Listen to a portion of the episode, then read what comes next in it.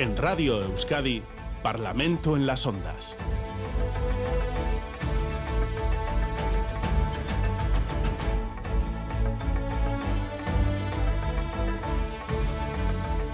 Son las 9 y 4 minutos de la mañana, tiempo de traerles el Parlamento Vasco a las ondas de Radio Euskadi. Hoy con muchos temas sobre la mesa. Están siendo jornadas intensas en los pasillos del Parlamento que muchas veces los políticos compaginan con los actos electorales. Ahora les toca analizar y reflexionar, por ejemplo, sobre la Ley Vasca de Educación o el Estatuto del Consumidor. Para ello saludo a Leisuria Rizabalaga del PNV, Egunon, Egunon. y Coitz Arreche de Arrese de EH Bildu, Egunon. Egunon. También con nosotros aquí en Bilbao, Ekain Rico del PSE, Egunon. Egunon, buenos días. Saludo también a Íñigo Martínez del Carrequín Podemos IU, conmigo aquí en Bilbao. En Donosti está José Manuel Gil de PP Ciudadanos, Egunon José Manuel. Buenos días, Egunon. Y el último saludo para Maya Martínez de Vox desde Gasteiz, Egunon. Egunon, buenos días.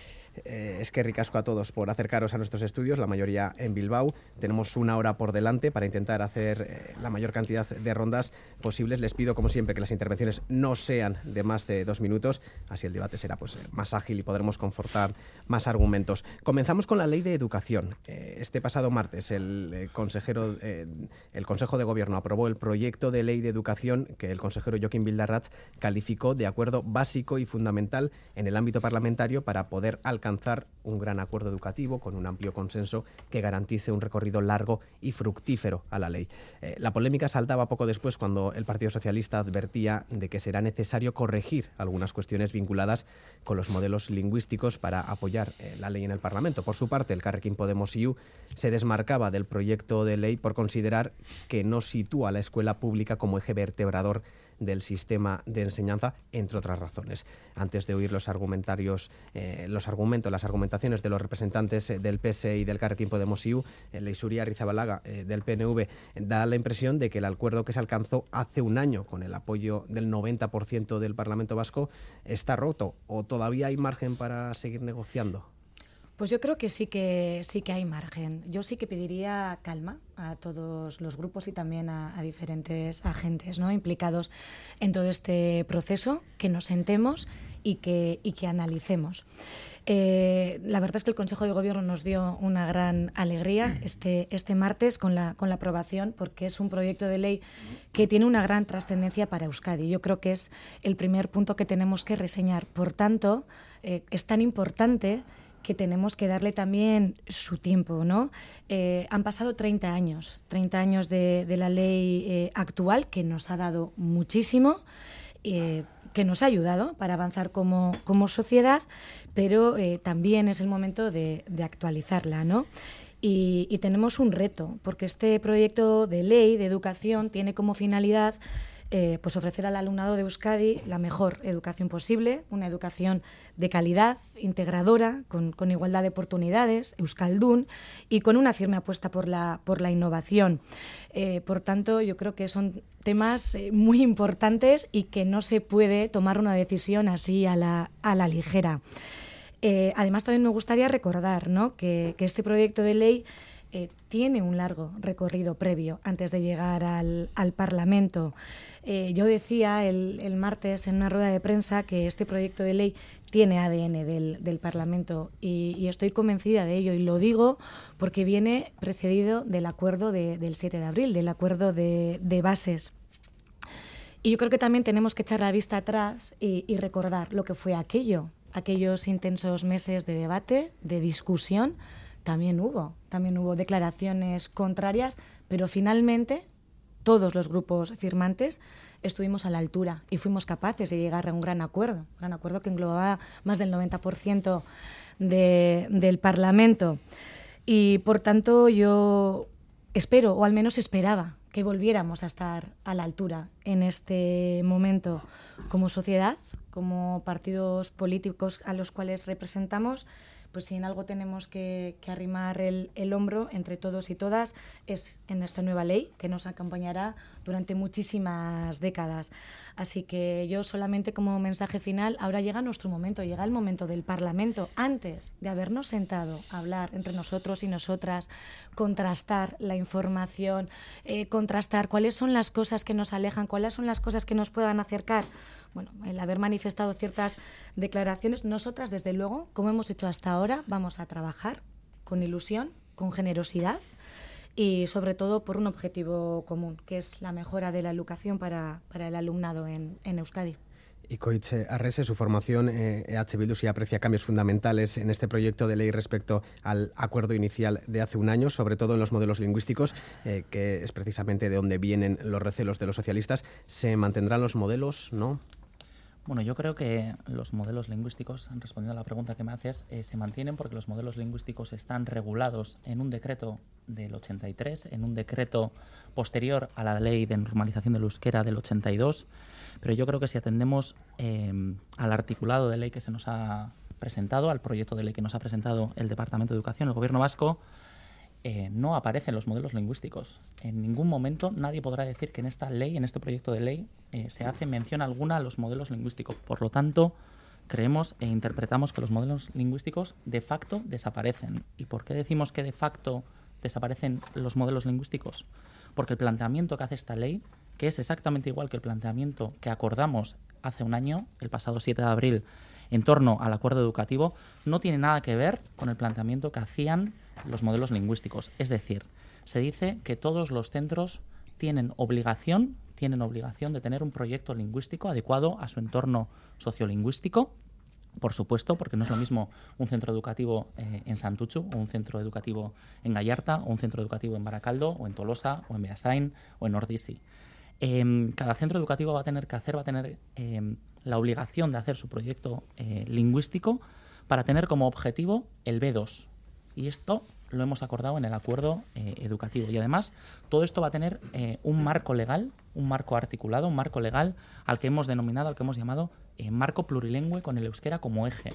Pero además, no solo se va a tratar al euskera como un idioma más, no solo vamos a tratar al euskera como un idioma más de aprendizaje, sino que se une estrechamente, se ata a la transmisión de la cultura vasca y eso para nosotros también es muy importante. y todo esto está recogido en la norma que se nos ha presentado, pero me sorprende que algunos, eh, a golpe de titular, eh, pongan en solfa este planteamiento, porque no es otro que el que ya acordamos eh, hace un año, como he dicho, en el, en el acuerdo educativo. En el acuerdo educativo se decía que íbamos a avanzar hacia un modelo único y generalizado plurilingüe con el euskera como eje. Como he dicho, que todos los centros educativos que quieran recibir fondos públicos van a tener que hacer un proyecto lingüístico concreto, adecuado a su entorno sociolingüístico y además que van a tener como objetivo el B2 y la administración educativa, en este caso el Departamento de Educación, va a tener que poner recursos para poder lograr ese B2. Por lo tanto, eso estaba acordado en el acuerdo educativo, eso se ha recogido de una manera o de otra en el proyecto de ley y ahora yo creo que más que poner en solfa este planteamiento, lo que hay que hacer es leer con tranquilidad, leer con rigor todo ese articulado y ver eh, si caben matices a este, a este planteamiento de este nuevo marco.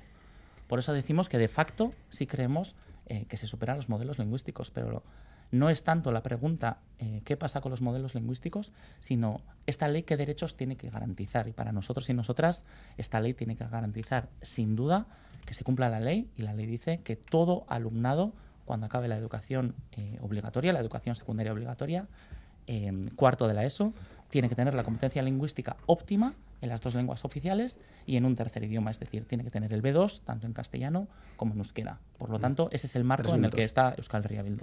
Eh, seguimos con eh, Eka Enrico del PSE. El PSE firmó el pacto educativo hace un año y ahora pone en duda eh, lo que el proyecto de ley recoge respecto a los modelos lingüísticos. ¿Cuál es la crítica? ¿Qué es lo que está mal en ese capítulo? Mira, nosotros, eh, tanto en nuestro programa electoral como en el acuerdo de gobierno, recogimos la necesidad de contar con una nueva ley vasca de educación para respuesta a los importantes retos de futuro que tiene el sistema público educativo y para promover el papel eh, esencial de la escuela pública y la igualdad de, oportunidades. De hecho, esas fueron también las aportaciones que desarrollamos los socialistas vascos a lo largo de la negociación de las bases para la reforma del sistema educativo y esas propuestas fueron dirigidas a tratar de garantizar eh, la apuesta por la escuela pública, la lucha contra la segregación, la equidad, el refuerzo del trilingüismo y una evaluación eh, íntegra, continua y externa del sistema. Este eh, proyecto ha contado con el voto favorable de los representantes del Partido Socialista en el Consejo de Gobierno porque no es nuestra intención obstaculizar la tramitación ni la búsqueda de consensos más amplios en el Parlamento. Pero para que cuente con nuestro apoyo futuro, deberá resolver determinados aspectos que nosotros hemos planteado en las negociaciones porque hay demasiada indefinición y falta de precisión en ámbitos que nos parecen eh, fundamentales. Y el propio dictamen de, de, la COJUA apunta en el mismo sentido que apuntamos nosotros. Por ejemplo, los socialistas creemos que es necesario clarificar la apuesta por la escuela pública como el eje central. En relación a la cuestión de los modelos lingüísticos, se da tal indefinición que la propia COJUA alerta de que de facto se está cambiando el sistema de modelos vigentes sin mayor precisión. Y nosotros lo que no compartimos es que se puedan relegar los modelos lingüísticos actuales sin precisar cómo se va a materializar ese marco plurilingüe, trilingüe, que tenemos acordado en ese acuerdo de bases. Y respecto a la lucha con la segregación, nosotros es verdad que creemos que hay avances muy importantes con respecto al primer borrador, pero también hacen falta concreciones. Y en la posición en la que estamos es clara. Nosotros creemos que en la, y esperamos que en la tramitación parlamentaria podamos subsanar esas diferencias que todavía se plantean en el texto del proyecto de ley. Íñigo Martínez, el Carrequín Podemos IU, las críticas eh, del Carrequín Podemos IU van más allá. El proyecto eh, deja de lado la escuela pública, blinda la concertada o posterga acuerdos sobre aspectos fundamentales como la segregación. ¿Se ha llegado a un punto de no retorno? Bueno, nosotros lo que anunciamos el, el miércoles fue la enmienda a la totalidad al proyecto al proyecto de ley y lógicamente eh, nuestra vinculación ¿no? con el contenido del pacto educativo firmado y con nuestro propio programa electoral porque partimos de una de una radiografía de un sistema educativo en, en Euskadi que bueno pues como se ha dicho no tenemos una ley de hace 30 años puede ser necesaria su actualización pero partimos de una radiografía de un modelo dual eh, de dos redes eh, educativas partimos de una de ser campeones en segregación escolar, que no creo que sea algo para enorgullecernos, y, y partimos también de una necesaria mejora de la calidad en, en, la, educa en la, educación. Por eso, desde esa radiografía, el Carriquín Podemos Izquierda Unida, junto a otros grupos, eh, pactamos el pacto educativo hace, hace un año y, y, de, y desde nuestra óptica incorporamos tres puntos de vista que, que, nos parecían fundamentales. Y uno era la prioridad absoluta de la escuela pública y que es el eje vertebrador del sistema educativo, la lucha contra la segregación y también la, el acuerdo en torno a un marco plurilingüe con el euskera como, como eje.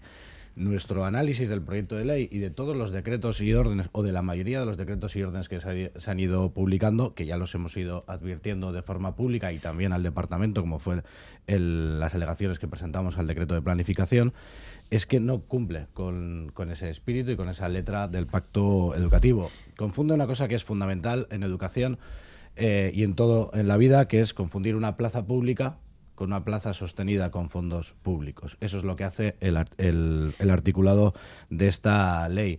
No recoge una cosa que es fundamental, eh, que además también está recogido en otras en, en, otra legislación, eh, en otras legislaciones educativas, como es la garantía de ofertas plazas de, de, oferta de plazas públicas suficientes.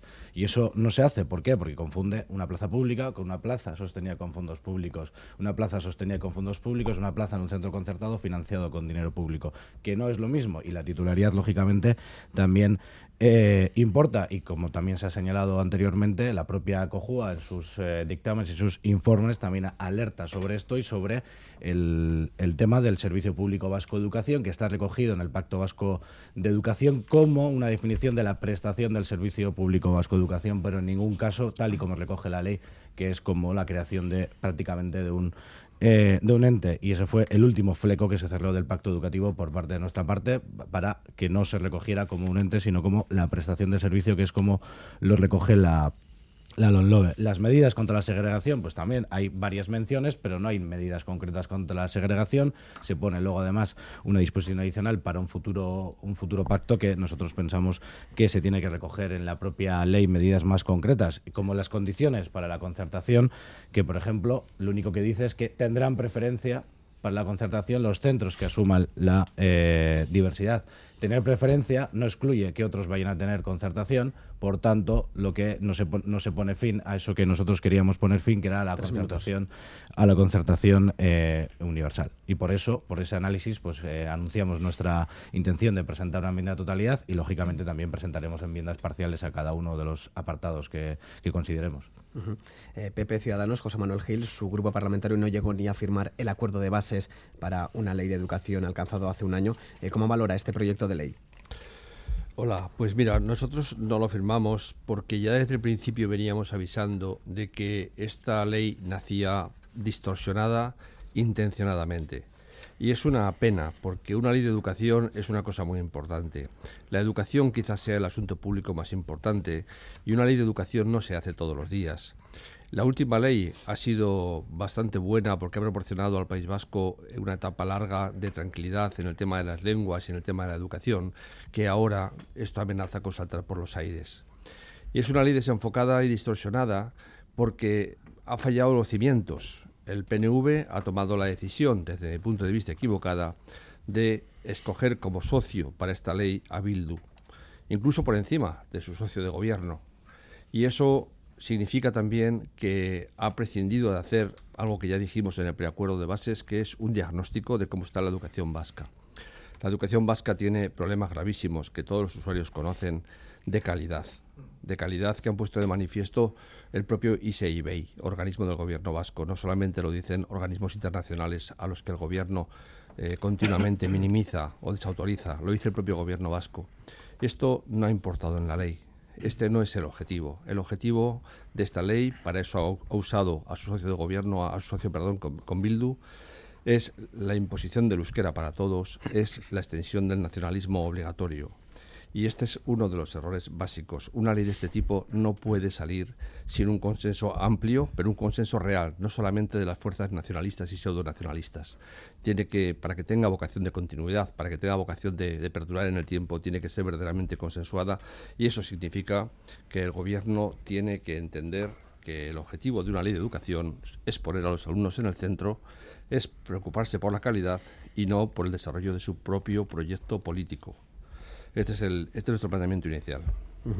Amaya Martínez de Vox, eh, también la posición de Vox fue desde un principio contraria al acuerdo de bases para la ley de educación. Eh, ¿Qué debería corregirse o mejorarse en este proyecto? Pues prácticamente debería de mejorarse absolutamente todo. Nosotros después de darle un vistazo a la ley, como ya vimos también en el acuerdo de bases, es un proyecto de ley que tristemente pone la educación al servicio del nacionalismo.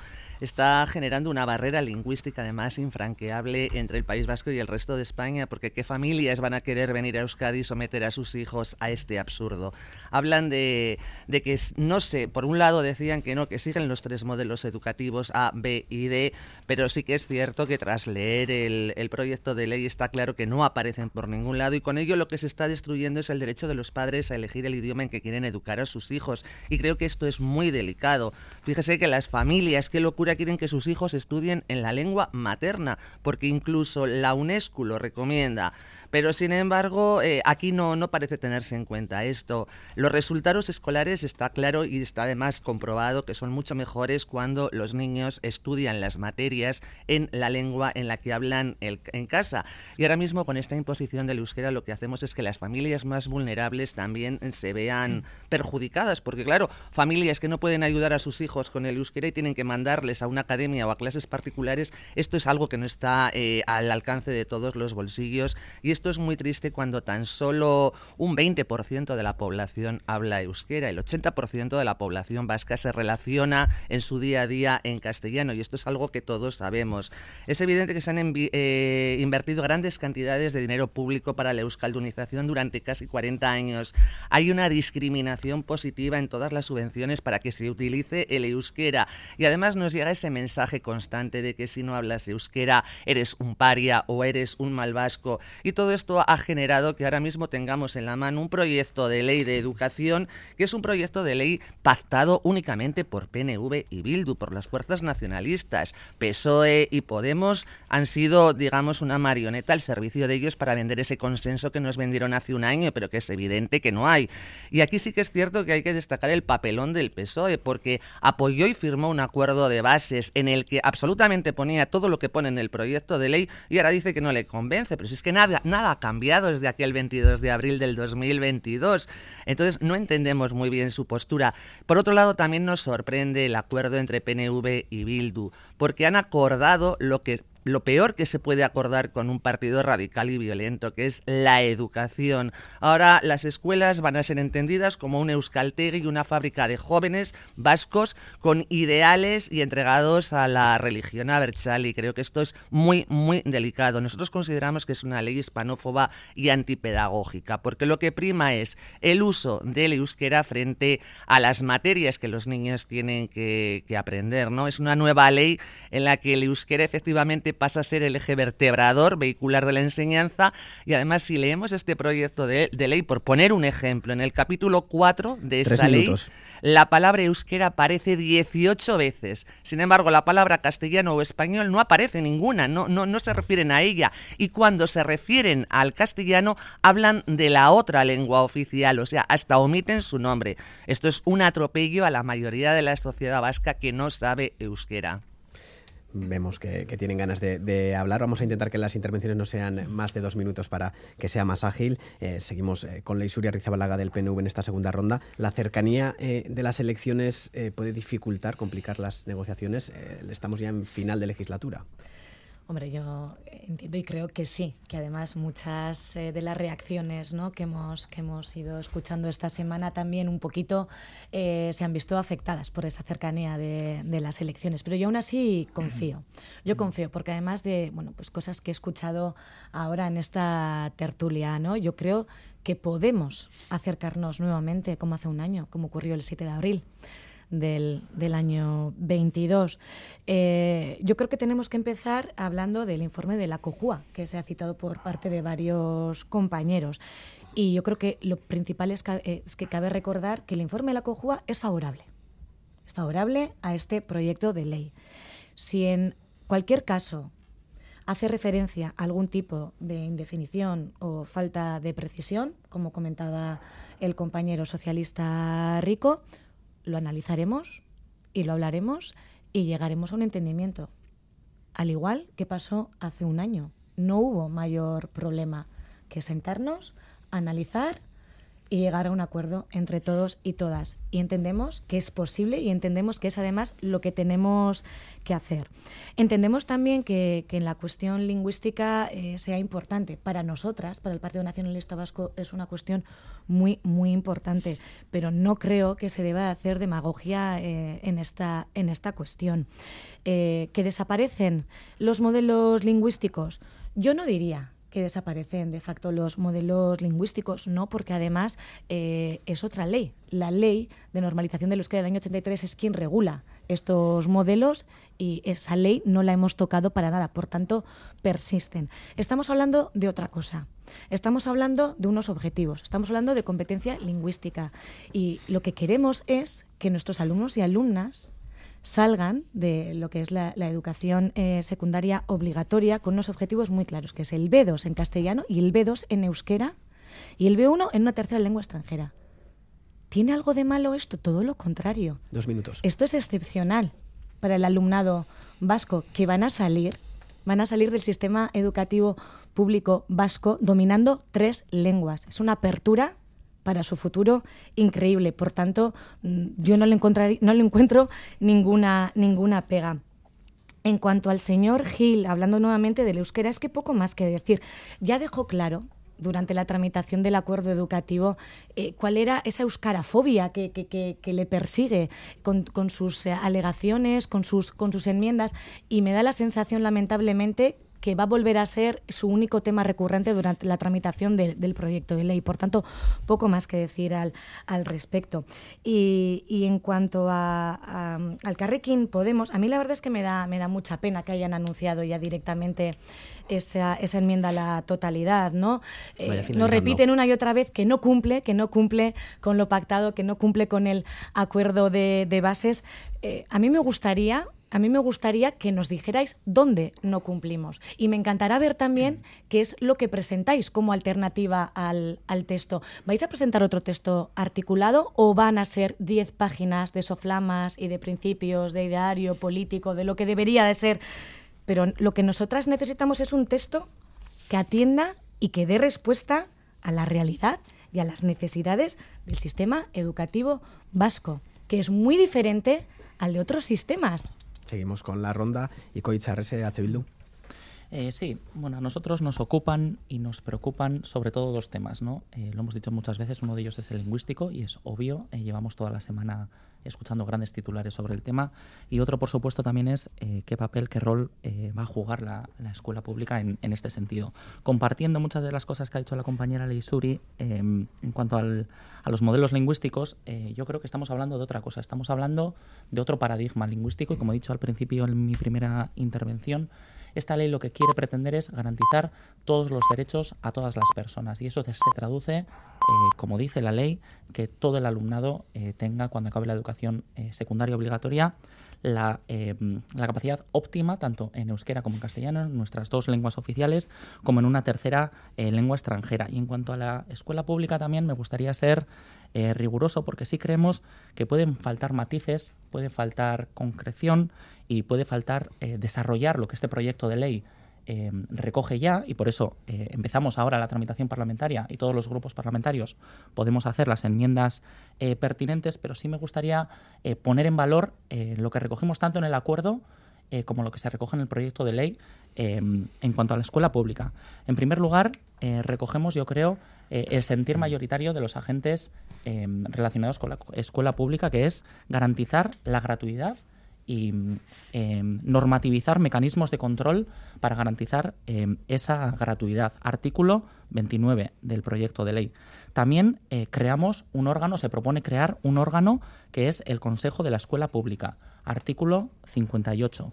También em, mandamos, eh, se hace un mandato para crear eh, un plan estratégico a favor de la escuela pública. Artículo 36, que nosotros creemos que tendríamos que matizar para que la escuela pública dé un salto en calidad y esto se traduce en la transformación pedagógica que necesita la escuela pública para tomar medidas contra la segregación, que quiero recordar que la mayoría de las medidas propuestas por Save the Children están recogidas tanto en el acuerdo educativo como en este eh, proyecto de ley y además eh, quiero recordar también que hace cinco años eh, vino al Parlamento eh, una iniciativa legislativa popular que fue rechazada en el Parlamento y hoy en día todas esas medidas de esa iniciativa popular están recogidas en el articulado de ley y también creemos que el artículo 36 debería de recoger un plan en infraestructuras con mucha inversión. Pero además quiero desmentir lo que ha dicho el compañero Íñigo del Carrequín Podemos porque sí se define en el proyecto de ley también eh, la garantía de plazas públicas suficientes. En el artículo 26.5 se dice que el Departamento de Educación garantizará plazas públicas suficientes, eh, haciendo especial hincapié en zonas de nueva construcción. Por lo tanto, eh, yo creo que está recogido toda esta decantación que hace tanto el acuerdo educativo como el proyecto de ley a favor de la escuela pública. Ahora, que cabe enmendar, que cabe mejorar, que cabe matizar, que cabe desarrollar mejor todo este articulado, seguro y por eso tenemos una tramitación parlamentaria que durará meses y ahí es donde Euskal Herria Bildu también hará sus aportaciones. Eh, Rico, Partido Socialista. Pues es evidente que nosotros creemos que hay que plantear vía enmienda mejoras y correcciones a, este texto en el sentido de, las de, de lo mismo que hemos eh, venido planteando también en las conversaciones que hemos mantenido con el eh, departamento y que son las mismas cuestiones que hoy hemos trasladado y que vuelvo a decir la, la Yo creo que el problema eh, principal, y creo que por lo que hemos oído, en eso podemos estar de acuerdo todos, es un gran una gran indefinición y falta de concreción en muchos de los aspectos, que eso es lo que también la propia COJUA en su, en su informe avala. por ejemplo, surgen dudas respecto a equiparaciones de centros o el tema del interés social que aparecía en el primer eh, borrador y por eso nosotros decimos que es importante que eh, vía enmienda pues podamos concretar la apuesta por la escuela pública como eje central, que yo creo que es uno de los eh, puntos fundamentales del acuerdo de bases que alcanzamos y por supuesto es una de las bases fundamentales para el Partido Socialista.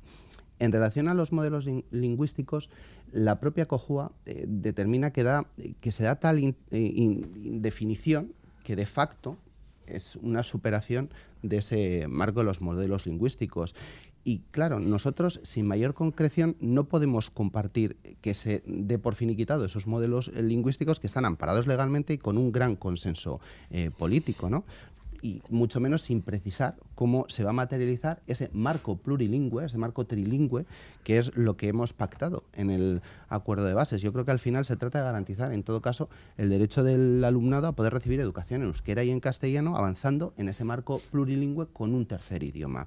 Y respecto a la lucha eh, contra la segregación, yo lo he dicho antes, creo que hay un avance muy importante en este proyecto con respecto a lo que era el primer borrador, pero hay que hacer más concreciones. De hecho, esto va muy ligado con el primer punto, con ese eje fundamental de la escuela eh, pública en esta ley. Y nosotros confiamos en que durante todo el proceso de tramitación parlamentaria pues seamos capaces de subsanar esas diferencias que persisten en el proyecto de ley y para que cuente con nuestro eh, apoyo futuro deberá resolver eh, esos aspectos que para nosotros son muy importantes. Nosotros no vamos a escatimar ningún esfuerzo en tratar de abordar esos consensos eh, amplios porque una ley de este tipo requiere que todos bajemos a, trabajar de forma ardua para conseguir esos eh, consensos. Y evidentemente nosotros vamos a estar ahí, pero son aspectos fundamentales que vía enmienda tendremos que, tratar. Tiempo de respuesta para Íñigo Martínez del Carrequín Podemos IU.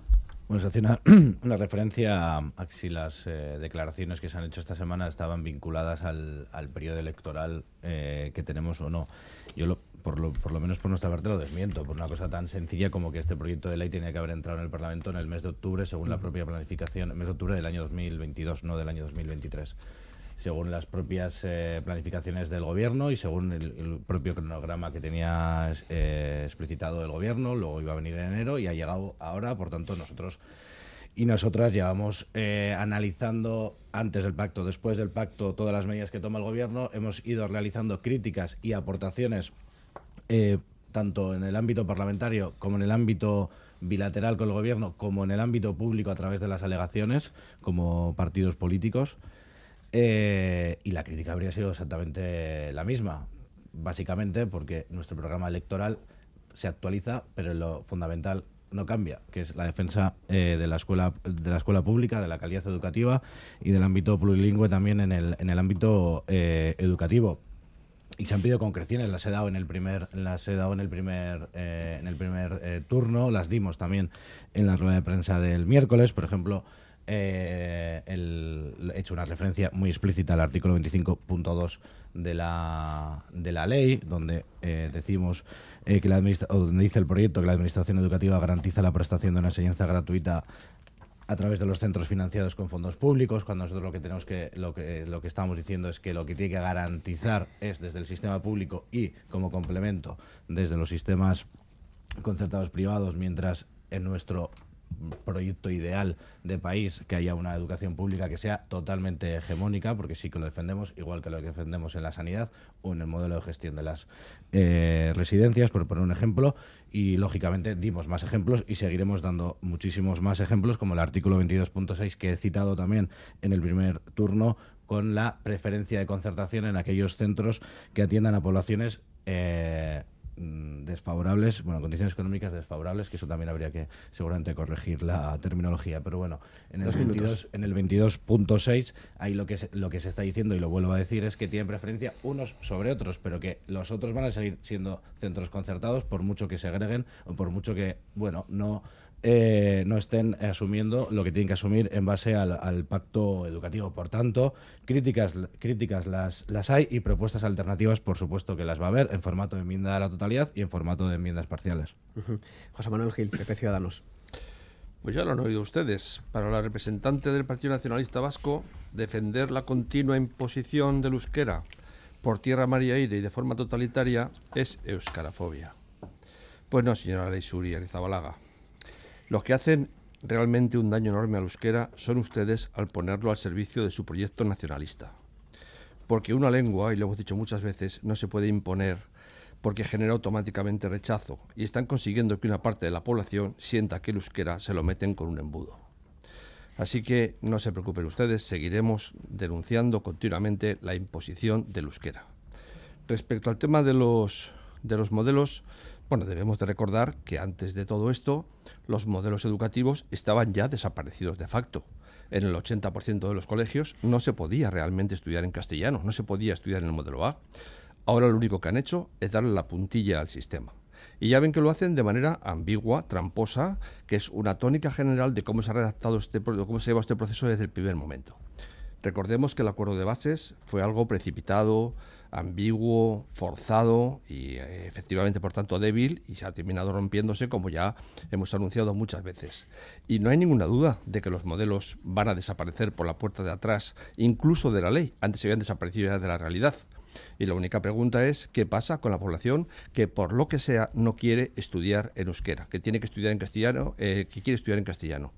El euskera eh, se convierte una vez más en algo obligatorio y la ley de educación, por tanto, se convierte en algo que divide a los vascos, que rompe el acuerdo de país y, por tanto, es un paso más hacia el independentismo, utilizando la educación para sus fines políticos. Lo han llevado tan lejos que yo creo, y que lo han dicho muchos expertos, que hay muchas dudas sobre la constitucionalidad de este proyecto de ley. Es el movimiento más rupturista dado por el PNV desde el plan Ibarreche. Y lo pretenden hacer de una manera tan ambigua y tan tramposa que a ver si cuela y a ver si los demás no nos damos cuenta. Pues lo siento, pero mm, esta vez no ha colado. Cerramos ronda con Amaya Martínez de Vox. Bueno, yo creo que está claro. Hemos oído a Leixuri, como decía, que estamos hablando de competencia lingüística. Yo, sinceramente, creo que no estamos hablando de competencia lingüística. Si no me equivoco, estamos hablando de educación, creo. Y desde luego solamente se habla de que nuestros chavales tienen que acabar el bachillerato con el nivel B2 de euskera. Eso es lo más importante. En ningún momento he escuchado a nadie decir que nuestros chavales tienen que acabar el bachillerato con eh, los mejores conocimientos en historia, en filosofía, en matemáticas. Eso es la educación, por lo cual no estamos hablando de competencia lingüística, estamos hablando de educación y esto no se dirime solamente con el euskera. Hablan de euskarofobia, por supuesto que no, lo que hablamos es de la libertad de los padres para elegir en qué idioma quieren educar a sus hijos. Y si en su casa se habla en castellano, querrán que sus hijos sean educados en castellano. Esa es realmente la libertad que tienen que tener todos los padres y no una imposición lingüística. Pero es que no solamente se basa en la imposición lingüística que ya es harto, hiriente es que también quieren eliminar de facto los colegios concertados, que suponen un 50% en el País Vasco y que es otra de las cosas que los padres podemos elegir para que nuestros hijos vayan a un colegio que competa a nuestras propias ideas. También lo quieren eliminar ¿Cómo? Pues mediante la eliminación de las subvenciones que tienen siempre y cuando no cumplan con aquello que el consejero diga o el Consejo de Educación diga que tienen que hacer. Por lo cual lo quieren eliminar mediante la publificación de estos centros concertados. Otra cosa más. Y luego otra cosa de la que no hemos hablado. Se crea un nuevo ente que va a actuar como una suerte de gran hermano y que incluso también la COJUA ha emitido informe contrario a este ente, que es el Instituto para el Aprendizaje del Euskera. Instituto sobre para, para, que no tenía además ninguna justificación, que no entendemos para qué se va a crear y que su único objetivo es vigilar a los alumnos para que utilicen el euskera incluso en su ámbito privado, algo que confronta directamente con el derecho a la intimidad del propio alumnado y de toda la comunidad educativa. Como vemos, son muchas las cosas que van en contra de la libertad de elección de los padres, son muchas las cosas que nos quieren imponer por la vía rápida. Y es algo con lo que nunca vamos a estar de acuerdo. Bueno, seguro que van a querer seguir hablando del tema, pero ya lo siento, tenemos eh, más sobre, sobre la mesa. Quedan meses de negociación y seguramente que va a volver a, este Parlamento en las ondas la ley de educación. Eh, por primera vez, eh, un ministro de Gobierno español asistió al acto de conmemoración del bombardeo de Guernica, del que el miércoles se cumplieron 86 años. Félix Bolaños, ministro de la Presidencia, Relaciones con las Cortes y Memoria Democrática, anunció en ese acto que el Gobierno central ha decidido declarar a Guernica como primer lugar de memoria conforme a la nueva ley de memoria democrática. Leisura Rizabalaga del PNV, ese anuncio provocaba ayer la protesta de la presidenta de las Juntas Generales de Vizcaya, Ana Otadui, que se mostró sorprendida y perpleja porque se haya puesto en marcha el procedimiento para esa declaración como primer lugar de memoria sin habérselo comunicado previamente a las instituciones locales ni a Gogora, que deben ser además eh, las que emitan informes o alegaciones necesarias para el trámite. Sí, así es, y yo entiendo a, la presidenta de, las Juntas Generales de Vizcaya, Ana Otadui. Eh, a ver, son pasos favorables, son pasos que van en la buena dirección, pero las formas son, son importantes. Han pasado 86 años del bombardeo de, Guernica. Eh, aquello fue una atrocidad. No podemos dejar que se olvide. Tenemos que seguir trabajando la memoria democrática y para ello eh, son necesarios dar pasos. Pasos que vemos que parece ser que este gobierno central quiere dar adelante, pero para ello sí que es necesario guardar o mantener eh, ciertas ciertas formas. Todavía el gobierno eh, español no ha reconocido, no ha reconocido lo ocurrido eh, oficialmente. Eh, se, ha se, ha sufrido, se ha sufrido mucho.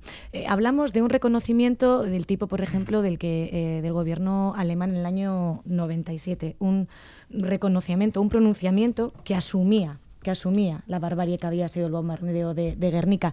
Ya sabemos que no es responsabilidad del gobierno socialista, que no fue perpetrador de, aquella atrocidad, eh, pero yo creo que sí debería de estar a la altura democrática, como lo estuvo en aquel momento el, gobierno alemán, de dar ese paso adelante.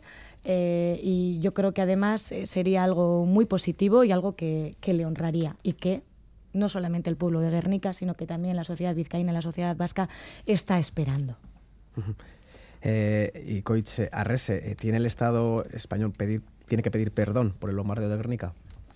Bueno, no sé si tiene que pedir perdón o no tiene que pedir perdón. Sin duda sería eh, un gesto positivo que, podía, que podría paliar el sufrimiento que todavía sufren las víctimas de aquel de aquel bombardeo, sus familiares, eh, el pueblo de Guernica. Yo creo que el miércoles 26 de abril recordamos los 86 años eh, de Guernica, una vez más con tristeza. Em, todos escuchamos esa bocina em, cuando, cuando se activó en el, en el pueblo y yo creo que todos recordamos, todos hicimos memoria del ataque fascista que sufrió em, una comunidad, que sufrió una lengua, que sufrió un sentir y que sufrió en definitiva el pueblo de Guernica eh, y por ende todo, todo Euskal Herria. ¿no? Em, yo creo que todos estos anuncios eh, que se hacen a golpe de boletín oficial del Estado y a posteriori a golpe de tuit y a golpe de canutazo en los medios de comunicación pueden ser pasos, pero las formas eh, no son las más adecuadas. Si en realidad se quiere hacer memoria, si en realidad se quiere transitar em, no sé, dar pasos hacia el reconocimiento y sobre todo la reparación de lo que fue aquel ataque eh, a la población civil, yo creo que eh, falta em, discreción en primer eh, lugar y falta hablar con los implicados y las implicadas en primera persona, falta hablar con el pueblo de Guernica, porque hay que recordar que pese a darse pasos, em, bueno, algún tipo de paso eh, por el gobierno eh, español, lo que nos ha hecho es eh, un reconocimiento oficial y una reparación oficial. Y si alguien en realidad ha dado pasos a favor de esa memoria, a favor de ese reconocimiento y, como digo, a favor de esa reparación, ha sido la, la sociedad civil. hace unas semanas ¿no? estaba en el candelero la sociedad Aranzadi. Pues gracias a Aranzadi se han podido dar también pasos hacia esa memoria.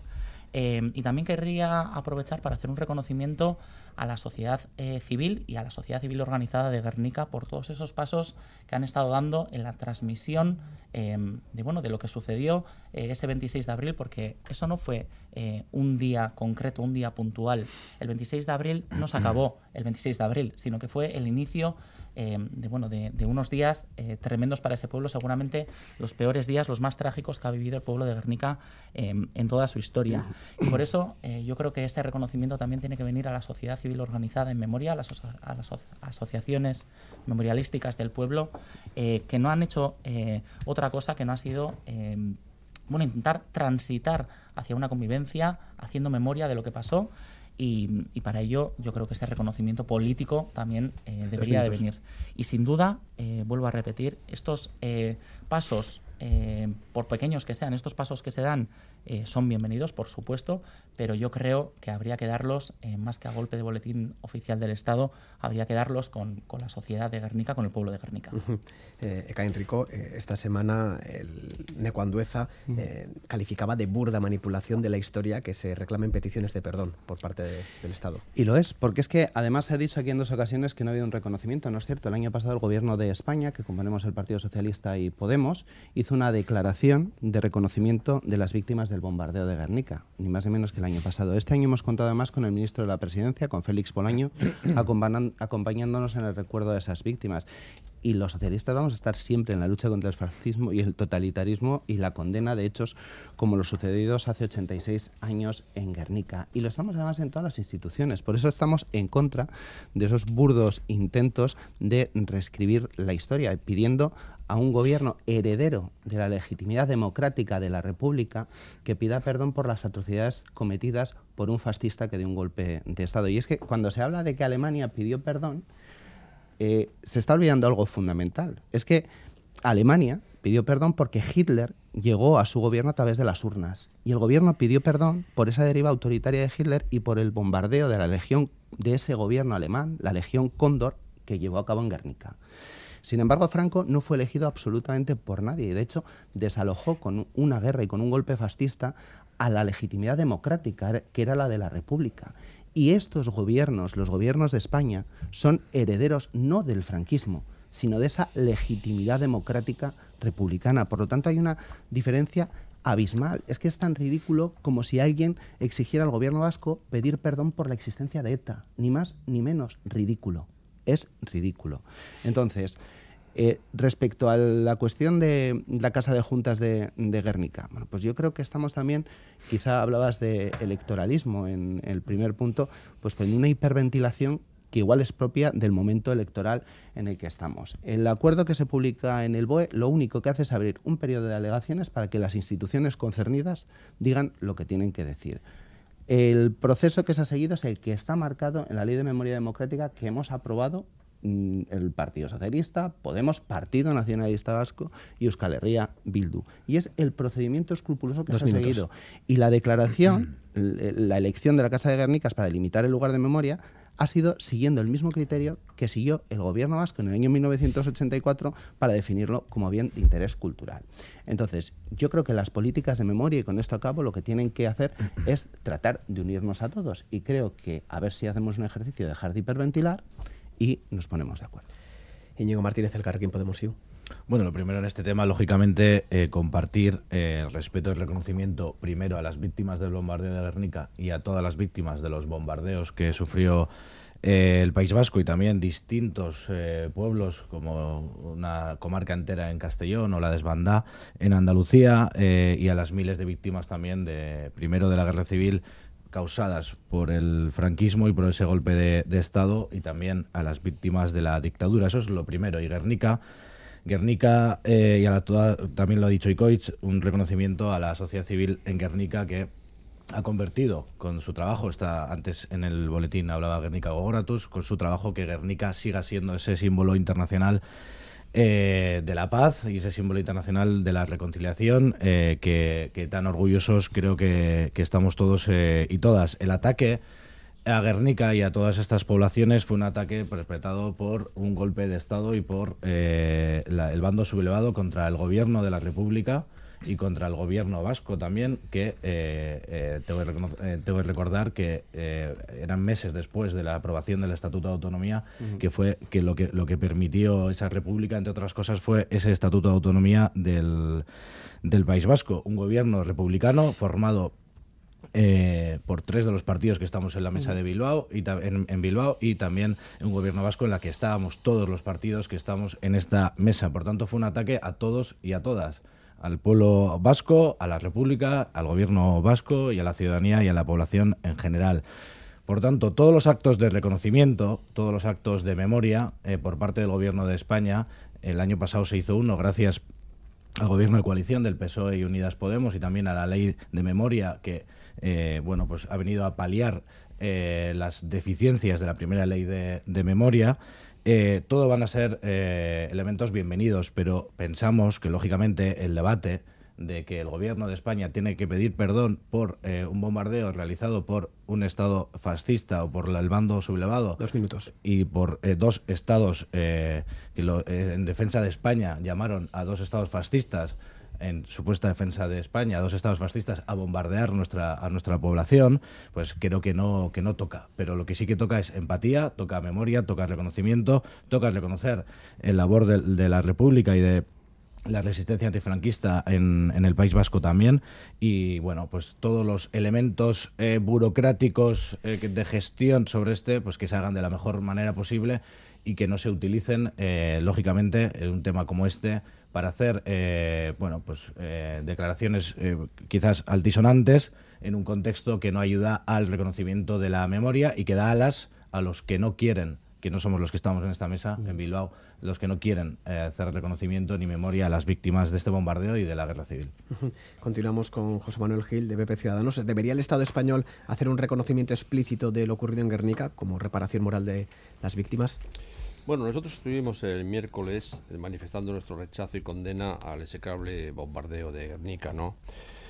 Eh, dicho esto, eh, es cierto que el bombardeo de Guernica se produjo por parte de un bando en la guerra civil. No fue el Estado como tal, a veces se confunde Estado y gobierno.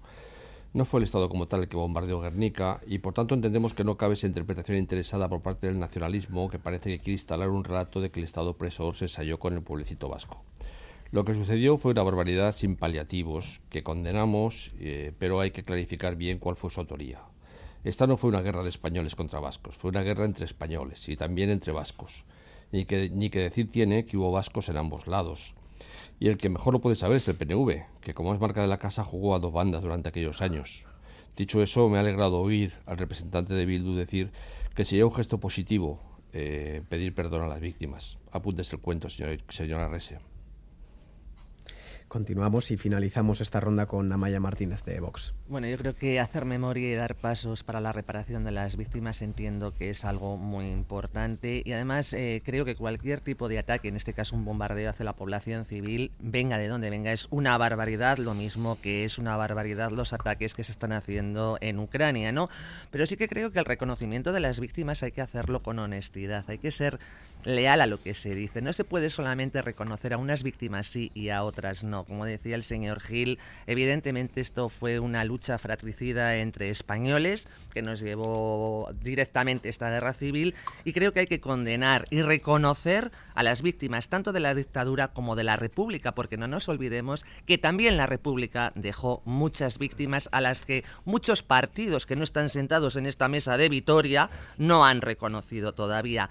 Y no se puede manipular la historia, la historia es la que es y para eso están los historiadores. Pero sí que una cosa que me ha llamado muchísimo la atención y que no puedo evitar decirla es que un representante de Bildu nos diga de la importancia de pedir perdón.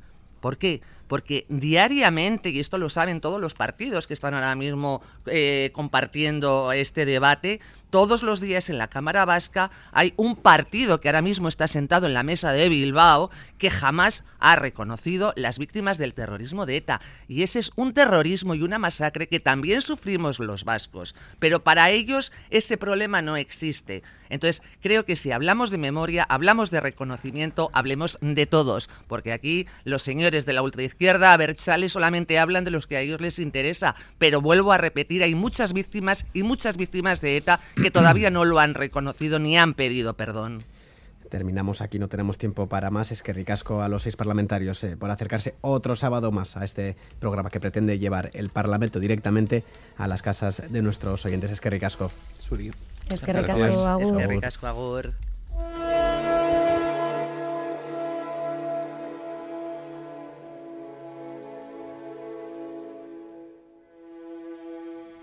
Tal día como hoy, en 1980, hace 43 años, eh, fallecía en Los Ángeles el director de cine Alfred Hitchcock. Fue pionero en muchas de las técnicas de los géneros cinematográficos de thriller psicológico y suspense, suspense mucho el que tendrán nuestros políticos hasta la noche electoral de dentro de un mes, el 28 de mayo. Les dejamos con la sintonía de su mítico programa Alfred Hitchcock Presenta, interpretado por la Filarmónica de Praga. Nos volvemos a escuchar a las 2 de la tarde. Quiero arte,